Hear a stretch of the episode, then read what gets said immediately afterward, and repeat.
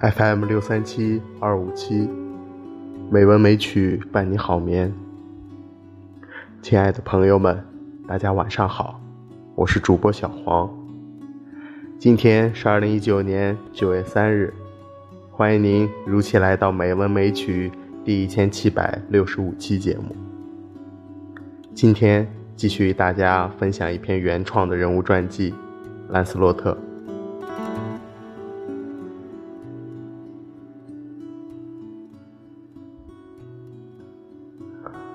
王后桂尼维亚害怕面对莫德雷德，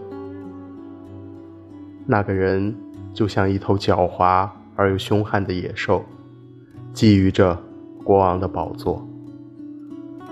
他在暗中潜伏，却又毫不掩饰自己贪婪的欲望。他们二人商定，在某天夜里，恰巧国王不在的某天夜里。最后一次私会，然后永远分开。然而这次对话不巧被人听见，随即传播到了以莫德雷德为首的那些对于兰斯洛特以及王后有着不满情绪的骑士们耳中。事情的结局大家都已经知道了，兰斯洛特与王后被。以莫德雷德为首的骑士们抓了个正着。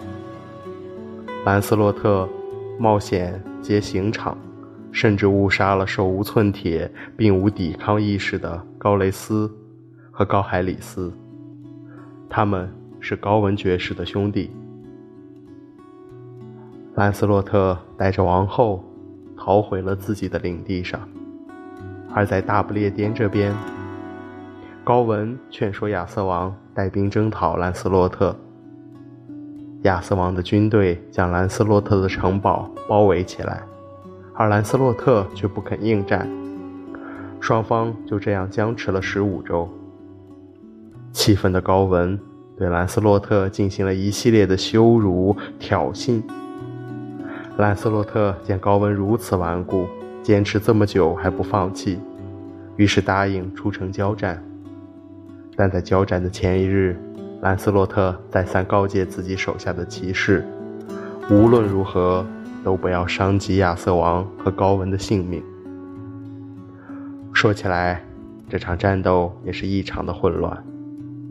双方全面开战之后，亚瑟王一直在兰斯洛特周围徘徊，伺机将其斩落马下，而兰斯洛特。却一直忍耐迂回着，丝毫没有向亚瑟王还击的意愿。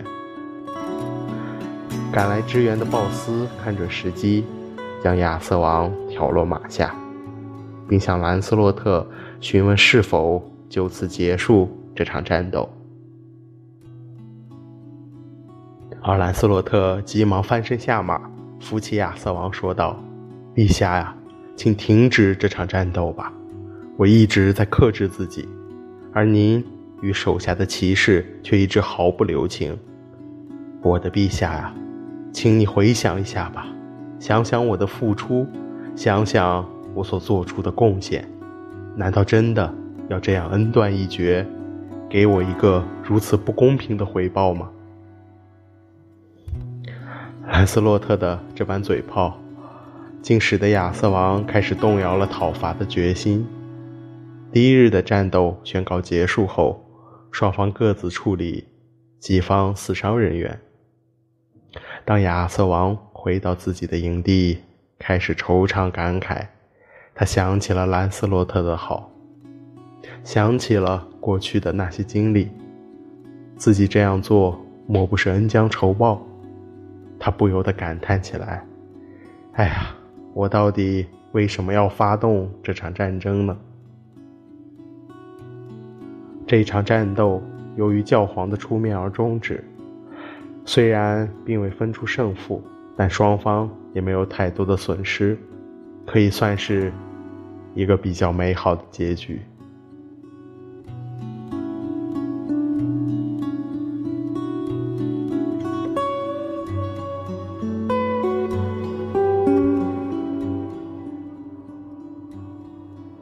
今天的配乐是竹林，希望这优美的音乐能够伴你好眠。